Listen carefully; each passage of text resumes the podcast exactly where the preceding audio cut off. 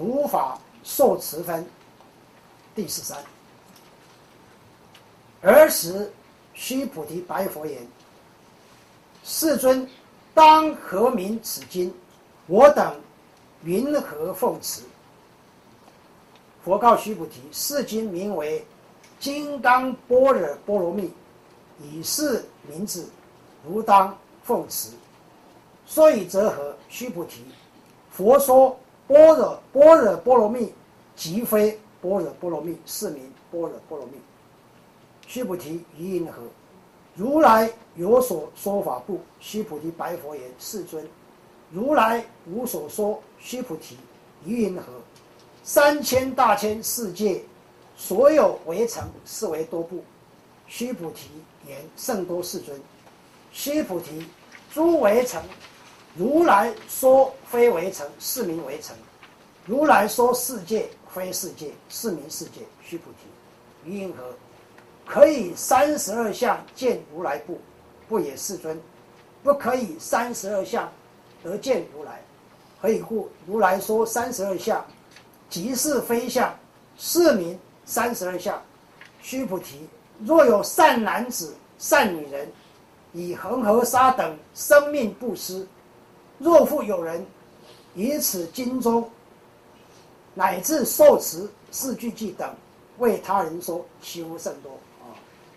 这个讲了半天，仍然是最后那个结句结语啊，那个最重要，就是希望我们读这个经典，经过实践例行以后，然后把我们所对《金刚经》所了解的、所悟到的部分，能够为他人说，因为祈福甚多啊。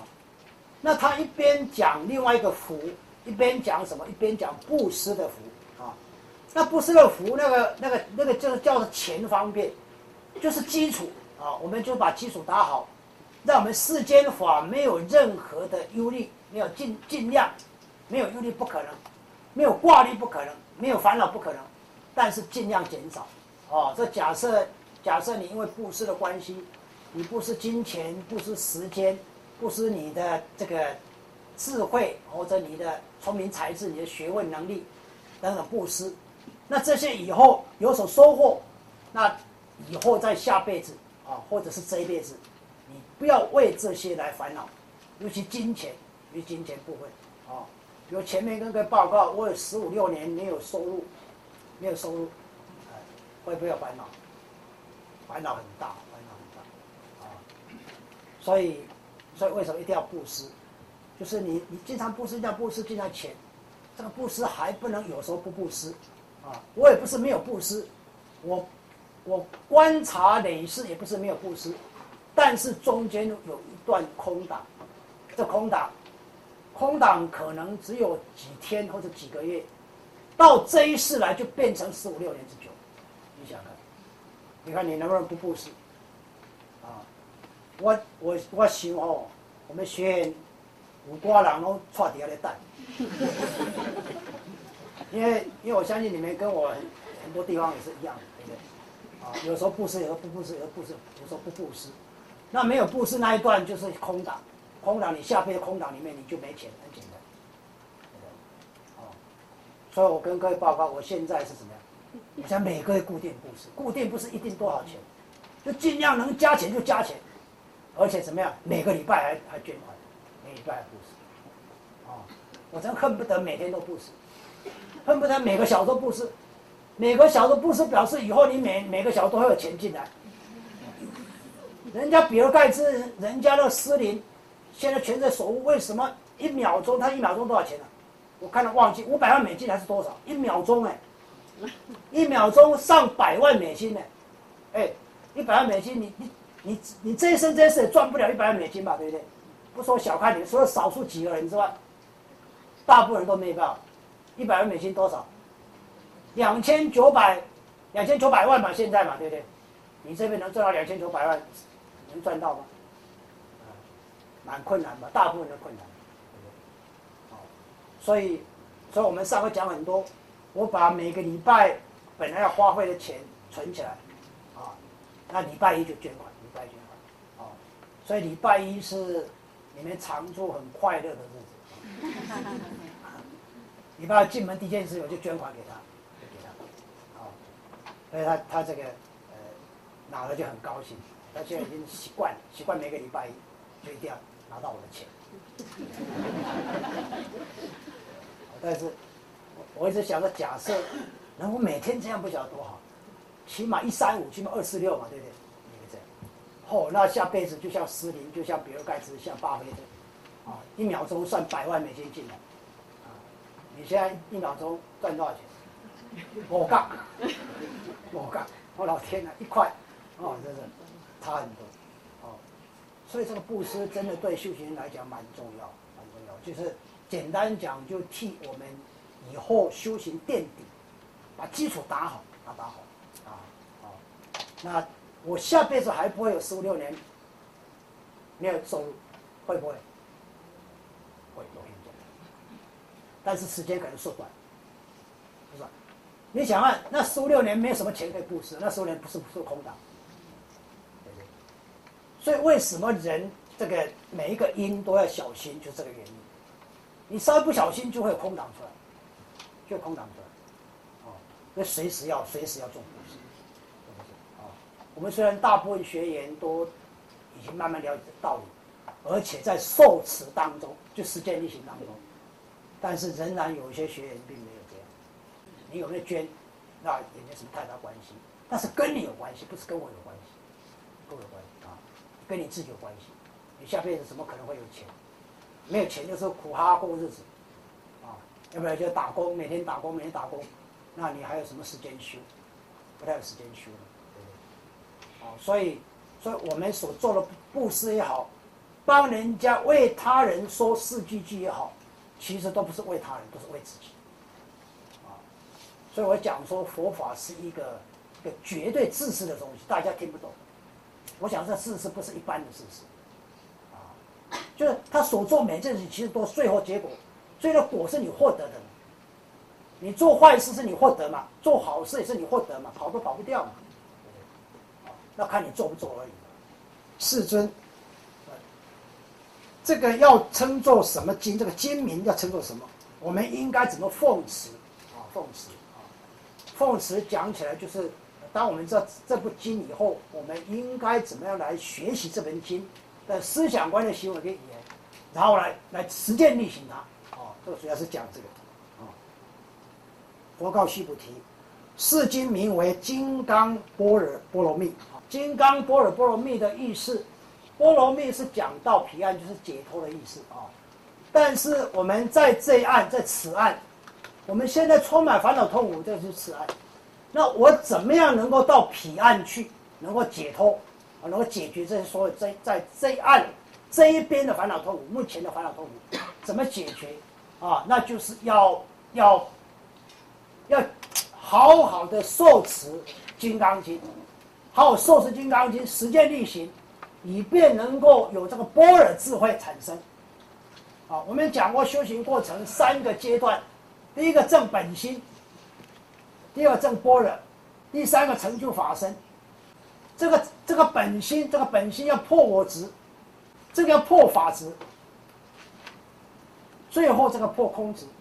那金刚是隐喻这个般若，一个般若，这个无上智慧、无限智慧，就有如金刚这个样子。无坚不摧，哦，没有任何的东西，物质世界没有东西可以抵挡，哦，因为这样，因此我就可以解脱，就不有任何烦恼痛苦，啊，不管碰到任何这个人事时地物，都可以解决，哦，这个这个波尔都可以解决，都可以解决。以是名字，如当奉持，所以则何？哦，说因为《金刚波若波罗经》是这个经，啊，这个经。所以这样的经，你应该好好的奉持，奉就是供养，持就是受持，就是实践力行，啊，你不能供养这个经，供养经有这个经的德，但是更重要受持，要好好实践力行，好好实践力行，所以则和须菩提，佛说般若般若波罗蜜，即非般若波罗蜜，是名般若波罗蜜啊。这个，哎，佛陀在这本经里面。可以讲说起大慈悲，啊，大慈大悲的威德力啊，所以他很多地方都用这种方式来断我们众众生的四流啊，一边一边他告诉我们要不着两边，他的用意第一个不着两边，教导我们，那这个是属于见地部分不着两边。第二个，刚刚所讲的断了我们四流，所以如来在这个释迦牟尼在这里面经常这样记很多很多哦，从头到尾都是有这个记，就是就是让我们第一个让我们只要找两边就是着相，就是找我人众生受持相啊。假设不找两边，那就不会找我人终身受者啊。那接下来就有机会，就就有机会啊。那假设这个了解以后，假设更高的境界不是这个，更高的境界它是断我断我们的四流啊，就就听佛讲佛佛在讲经的时候，我的念头动都不动，动不动啊，尽量不动啊。假设你念头维持不动，忽然一下或者讲到你四流一下就断掉，当下成就，大家成就哦，所以这个是最快的方法。疑云何？须菩提云何？如来有所说法不？啊，又问了，又问了啊！到底佛有没有说法？须菩提白佛言：世尊，如来无所说。那如来当然没有讲，没有讲法啊！要讲法，你讲如来有讲法，就把它贬下去了嘛！啊，贬下去啊！这前面讲很多了。须菩提一运河三千大千世界所有围城是为多不？哦，这三千大千的围城啊，多不多啊？当然多啊！世尊，须菩提诸围城。又来了啊！又来了啊！所以这里面充满机会，充满机会！你们现在有没有机会？有什么机会？你们认为站在前面在不停虚刮刮刮不刮招不停的这个人是谁？在这里讲个不停的是谁？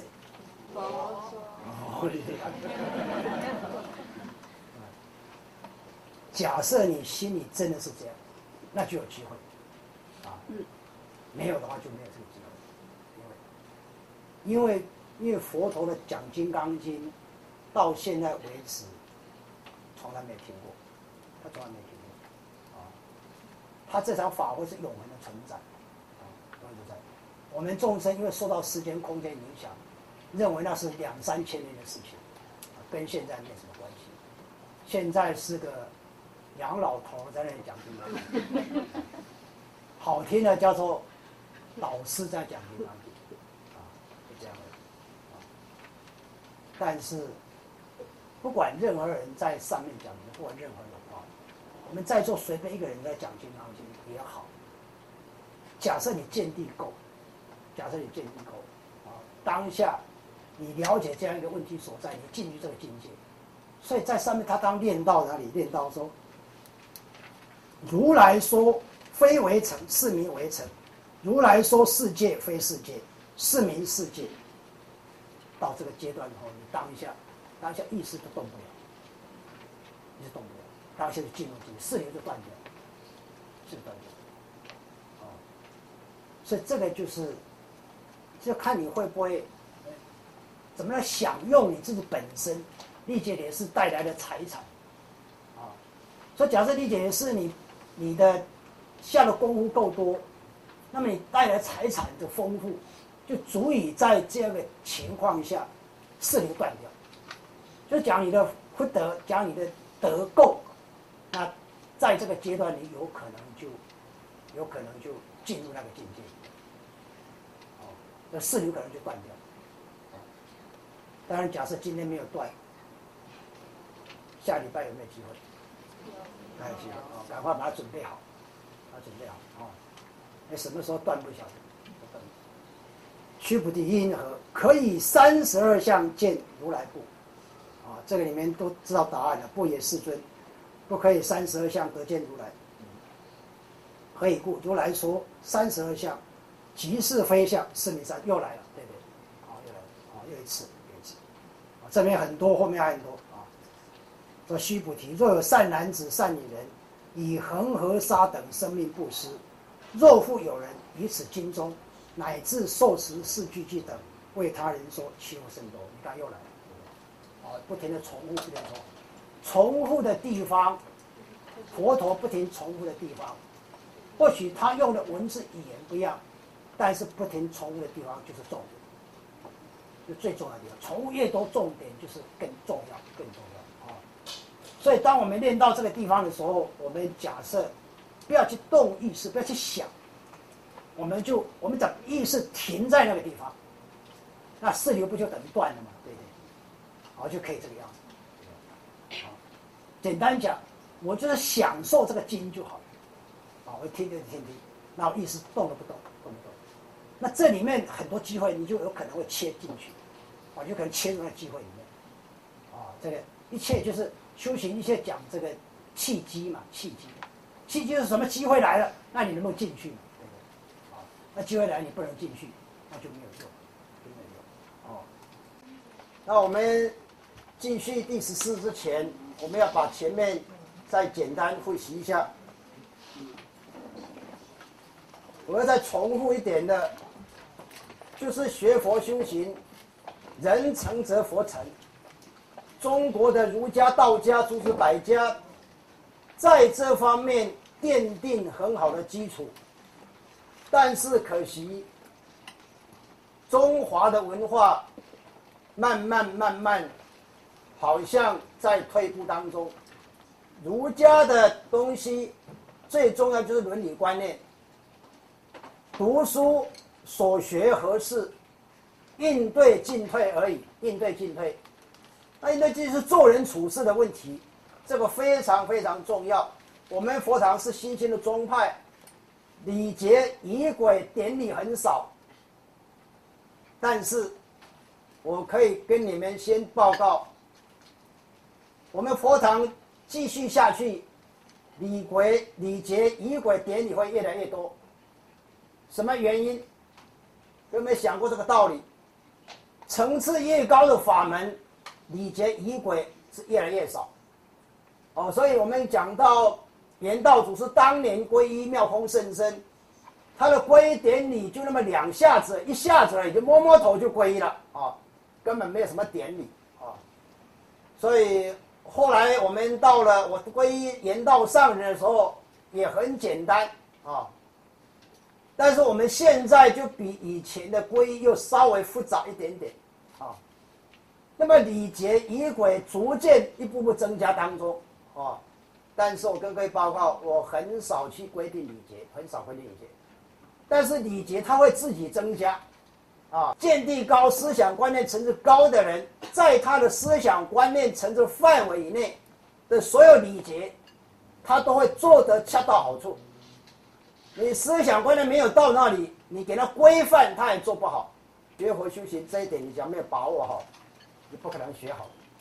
不要说，不要说学佛，就是世间法也是，在世间做人处事，你没有做好，你不可能有什么成就，不可能有什么成就。哦，各位一定要谨记，因为佛法就佛法的目的就是为了成就世间法的，啊，佛法目的不是不是躲起来修的。佛法高高高层次的佛法叫最上圣，最上圣佛法是要接触所有人群，而在人群当中成就的。所以六祖慧能大师讲，佛法在人间不离世间觉嘛，就讲这个。这个其中一个很深道理在这里。那这也是最困难的一点，最困难，因为人受到历劫也是重恶因结恶言的影响，因此带来很多的不好的习气。这个习气影响我们成就，影响我们做人处事的成功。有时候我会建议有些学员跟他讲说，你应该重新把《论语》拿出来读一读，你应该把四书五经重新拿出来读一读。啊，先把这个简单做人道理弄清楚，接下来你才有办法修更深深胜的佛法。啊，所以你人都做不好，怎么可能一个做人做不好、做人处事有问题的人？他忽然成佛了，有可能吗？对不对？那假设这样成佛干嘛呢？对不对？我不如就做人就好了吧？成佛层次反而比做人层次低了，那成佛就没有意义了嘛？对不对？哦，所以这个各位理路要清楚，修行最就是理路。这个理就是见地部分、思想观念的部分。这个路就是方向，方向。你见地够，这个这个路就怎知道怎么走。见地不够，路不知道怎么走。其实我这里面最喜欢的就是第一段，一段讲佛陀这个到了应该吃饭时间到了，这个应该吃饭时间叫做非时不食。大家都晓得佛陀一天只吃一顿，吃一顿表示我们后面讲到是礼遇阿罗汉礼遇，我们要要这个色声香味触法都不住，这个都讲什么叫我们不不住在这个现象上。不是现象不好，现象假如不好，我们活在现象就变成毫无意义了。现象很好，但是不住在现象上，不是在物质现象上。他讲是讲个讲这个，哦，所以他出来化缘，不只是单纯这样一个简单的问题而已。他化缘不能在我们众生没有吃饭的时候化缘了。我婆婆做饭那是十二点以后化缘，大家饭已经快吃完了。剩饭剩菜来供养，这佛陀每一件事情都是为众生设想。佛陀为什么自己要先化缘？那么辛苦都五十岁了，弟子那么多，那这些都随时可以提供食物给他嘛？对对？以前人懂稍懂一点点佛法的人，多希望我有一天可以供养佛陀啊？为什么？你要跟佛陀结下圣真因缘。你跟他因缘不深，那以后你修学佛陀的法，怎么可能成就呢？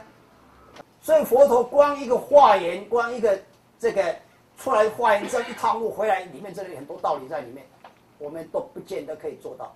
嗯，佛陀化缘，他选择适当时机，他不分哪一家哪一户，他同样化缘，他毫无分别心，毫无分别心。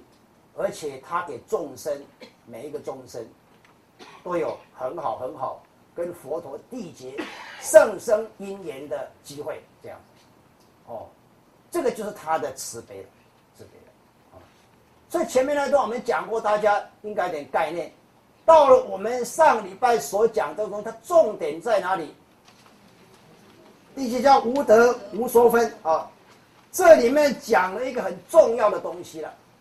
前面讲你怎么修，然后布施啊、忍辱等等一大堆东西讲完以后，他告诉我们什么？我们看第七。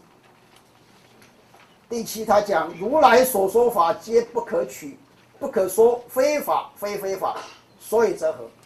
啊，所以假设可以这个样子的话，那就讲最后这个结论了：一切贤圣皆以无为法而有差别。哦，这个就是整个经典的目的目标，《金刚波若波罗蜜多经》，它本身可以这个到彼岸去的最主要重点，就是你要证到这个境界，这个无为法的境界。这个是《金刚经》为什么要修《金刚经》的目标，也是目的啊。无为法，我们上礼拜讲过，就是无念之内进入这个无念之内的境界，无念之内境界。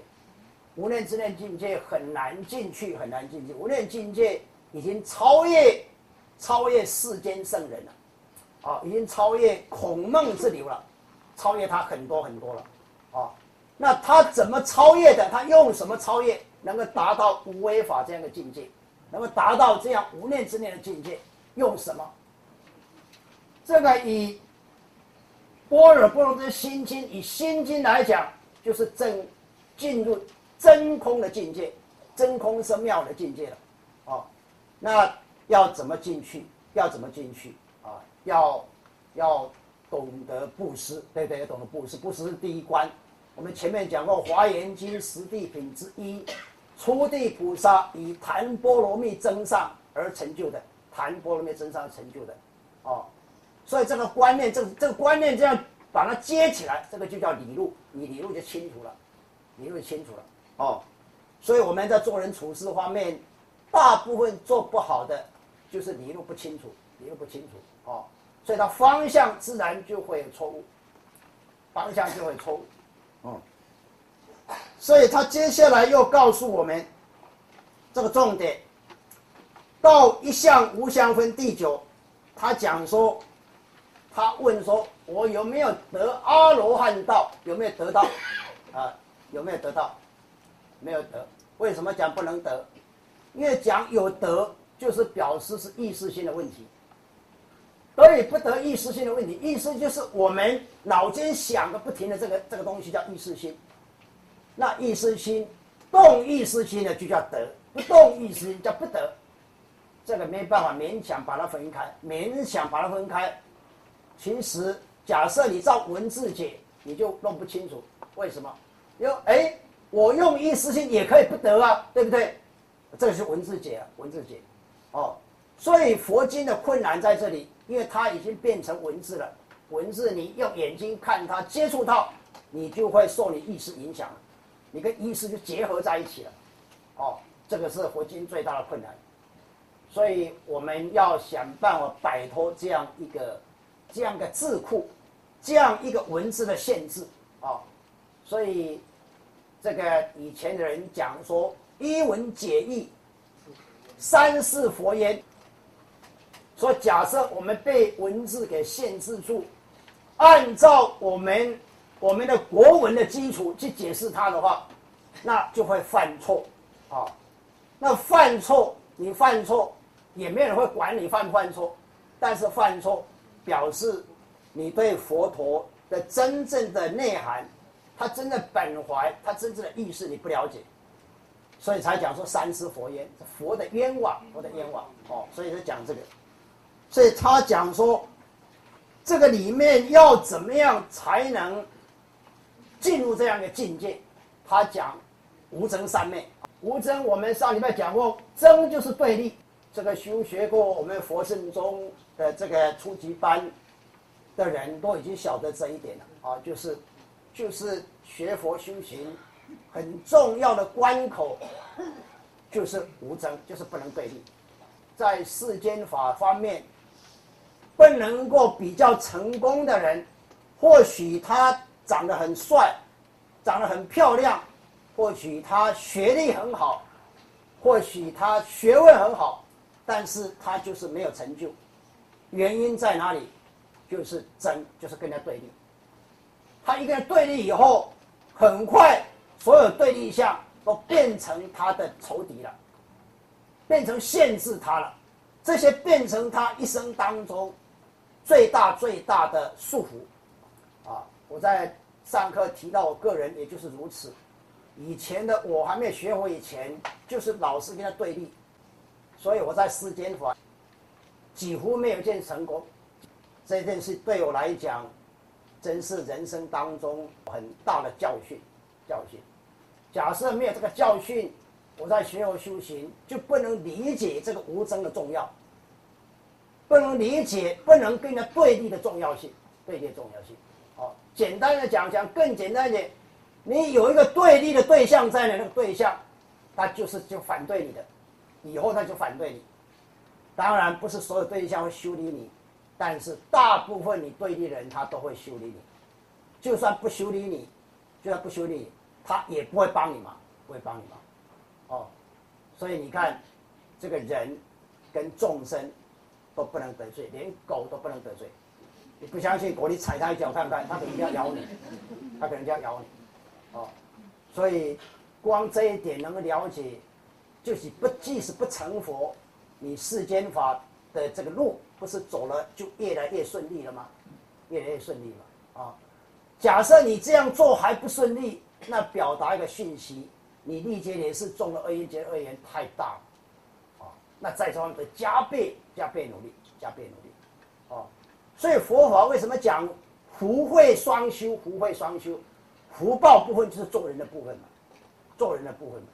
做人里面做得很好，福报不大，那你怎么可能成佛？不可能成佛，对不对？一个没有福报的人，怎么可能忽然跑出智慧出来？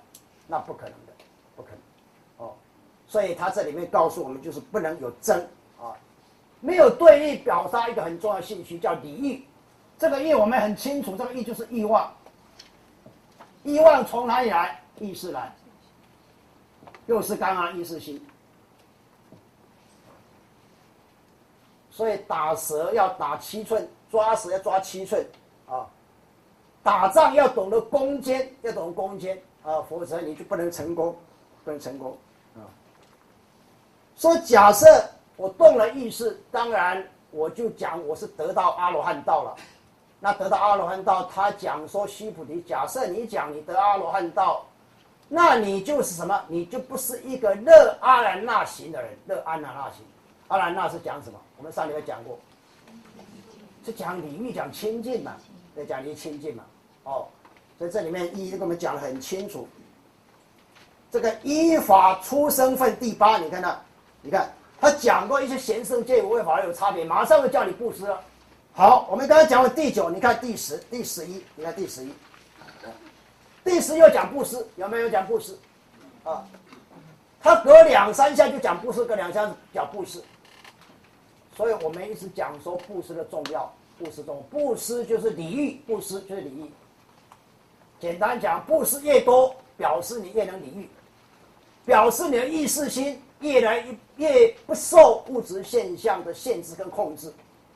假设你不受物质现象的限制跟控制，你自然就可以解脱，因为我们所谓的烦恼痛苦，没有一件事情不是从物质现象来的。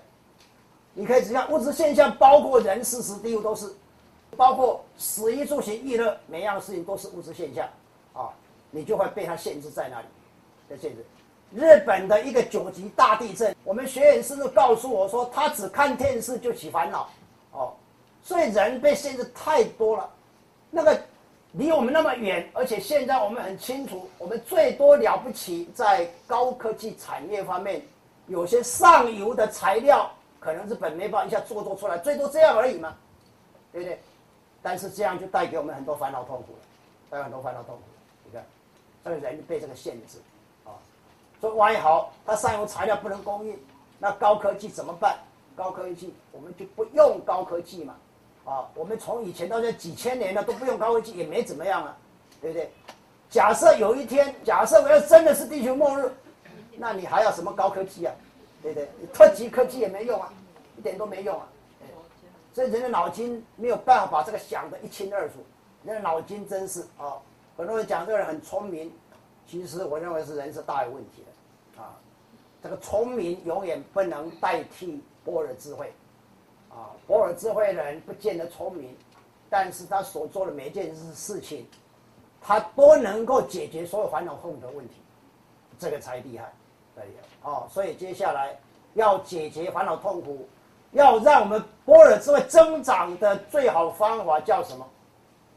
刚刚不讲布施，布施，啊，布施，布施就是礼义，这个连起来嘛，礼义就能够不能够不对立嘛，就能够不对立，礼不对立，哦，哦，所以所以这都把它串联起来，串联以后在你的脑海里面就形成一条路可以走，这个叫理路了，这叫理路，啊。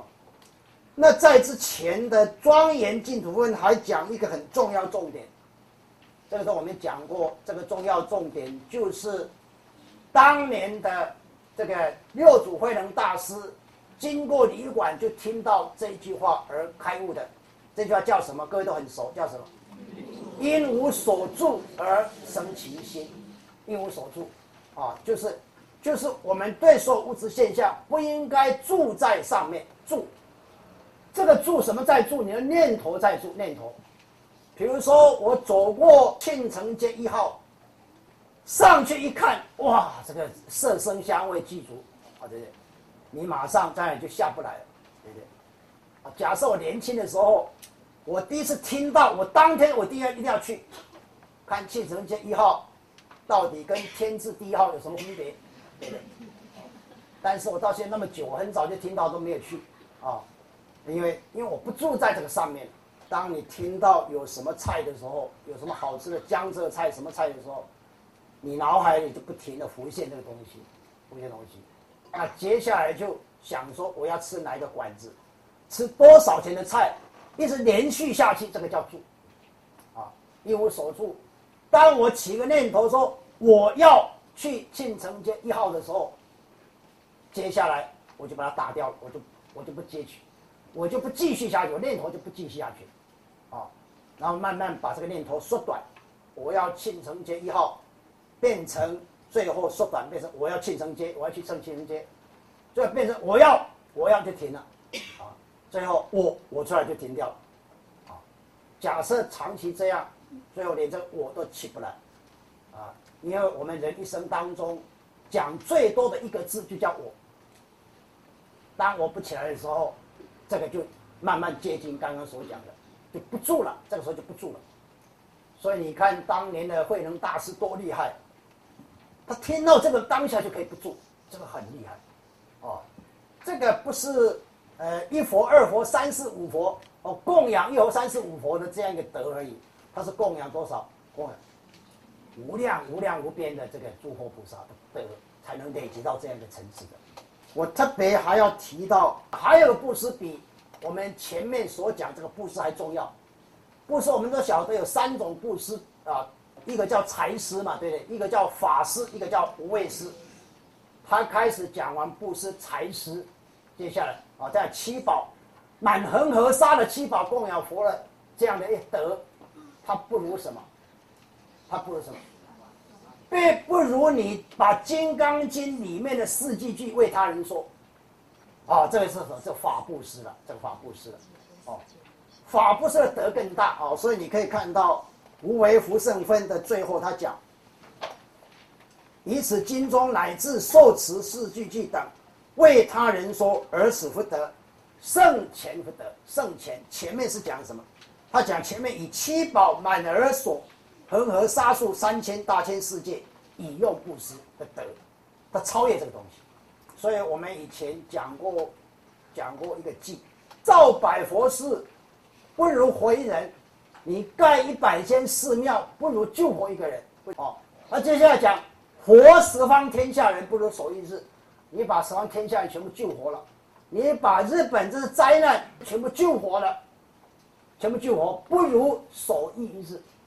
守一就是守着你念头，让你念念头不要杂念纷飞，这样的德都比那个大多了，你大多了啊！仁德好意，欺负难量。好意不是对你好不好的意，而是说我念头不动，我亲近这个好意，所以指意识的亲近，意识亲近可以得到好意的话，祈福难量哦，他的福报没有办法计算啊。那这个这个跟这个有什么关系？法布施的目的，我们后面讲到受持四句偈等，为他人说而使福德圣贤福德。我们只为人家讲这个福德偈，已经比前面的福德大很多。但是假设你能够守义，能够仁德好义，能守义能得好义，那福报比这个还大太多了，还大太多了。啊，所以简单讲，你意识清净的福德是最大的。意识清净的福德是最大，没有比这更大，没有更大哦。另外讲到尊重正教分第十二，呃，这个哈，这一这一分啊，这一段特别有意思。他说：“须菩提，谁说是经乃至四句句等，当知此处一切世间天人阿修罗皆应供养，如佛塔庙，何况有人竟能受持不受。”这样歌都听得都懂嘛，对不对？有没有不懂的？这很容易懂嘛，哦，这些这里没有什么蹊跷嘛，这个很容易懂啊。就是说，说假这个经哦，到四句偈，我们都知道这个这个这个佛经啊，这个《金刚经》跟四句偈，一切世间天人阿修罗都要供养它，供养它，因为这个经这个经本身它是这个教导我们一个人怎么解脱的嘛，这个重要性，所以当然我们要供养它。这大家晓得，而且要像我们供养塔跟庙一样的供养哦，要这么尊重啊。更何况有人，你看，假设有人竟能受持读读诵，这个表示受持读诵比供养这个德还大，供养德还大哦。这个，那这个我想大家都看得懂的。后面我们讲后面这一段哦。须菩提，当知是人成就最上第一稀有之法。若是经典所在之处，即为有佛。到这里都听得懂吧？后面呢？若尊重弟子，在讲什么？啊？若尊重弟子在讲什么？你有没有发现《金刚经》很多地方都是这个样子？那我们我们上次讲过啊，我两前面两次都讲过，这个在讲什么？一点没错。啊这个就是佛的慈悲啊！但是我们大部分众生不了解，这里面不需要任何意思，他根本不需要意思。哎，什么叫意识？意识的意识，这个这一段讲什么的意思，就表示说你动了意识去了解它嘛，那这个我们不要动意识去了解它，到这里意识停止。哦，我们上面前面讲断四流，这个最困难，最困难。那这个也是佛最慈悲的地方。哦，那当年为什么佛慈悲？为什么这是大慈悲、大大慈大悲威德力呢？因为以前佛陀经章在这样状况下。断众是四流，动是当下开悟。哦，最有名的例子就是，就是这个，这个佛陀莲花微笑公案，对，莲花微笑，一朵金菠萝花就这样拿着，他一句话都不讲，一句话不讲，啊，也对人，也对人，我们猜猜他到底什么意思，啊，猜他什么意思的人，就是表示凡夫。不猜他意思的人表示有机会成就，但是只有一个人没有猜他的意思，是谁？大迦摄尊者，他没有猜他意思。大迦摄看他金波罗拿着，他就微笑，啊，这这莲花微笑公案，莲花微笑公案啊，就是他当下跟佛陀就相应，他跟佛陀相应啊，他意思四流当下断掉，哦，当下断掉，当下跟佛陀相应，好，那么。末华世界众生，为什么《金刚经》那么多人读《金刚经》？所有学佛没有个人不读《金刚经》的，为什么都不能开悟？就是因为，因为你要去动意识去了解它。哎，所以，在世间法上也是如此，在世间法上也如世间法上，你也会遇到很多同样这样的情形。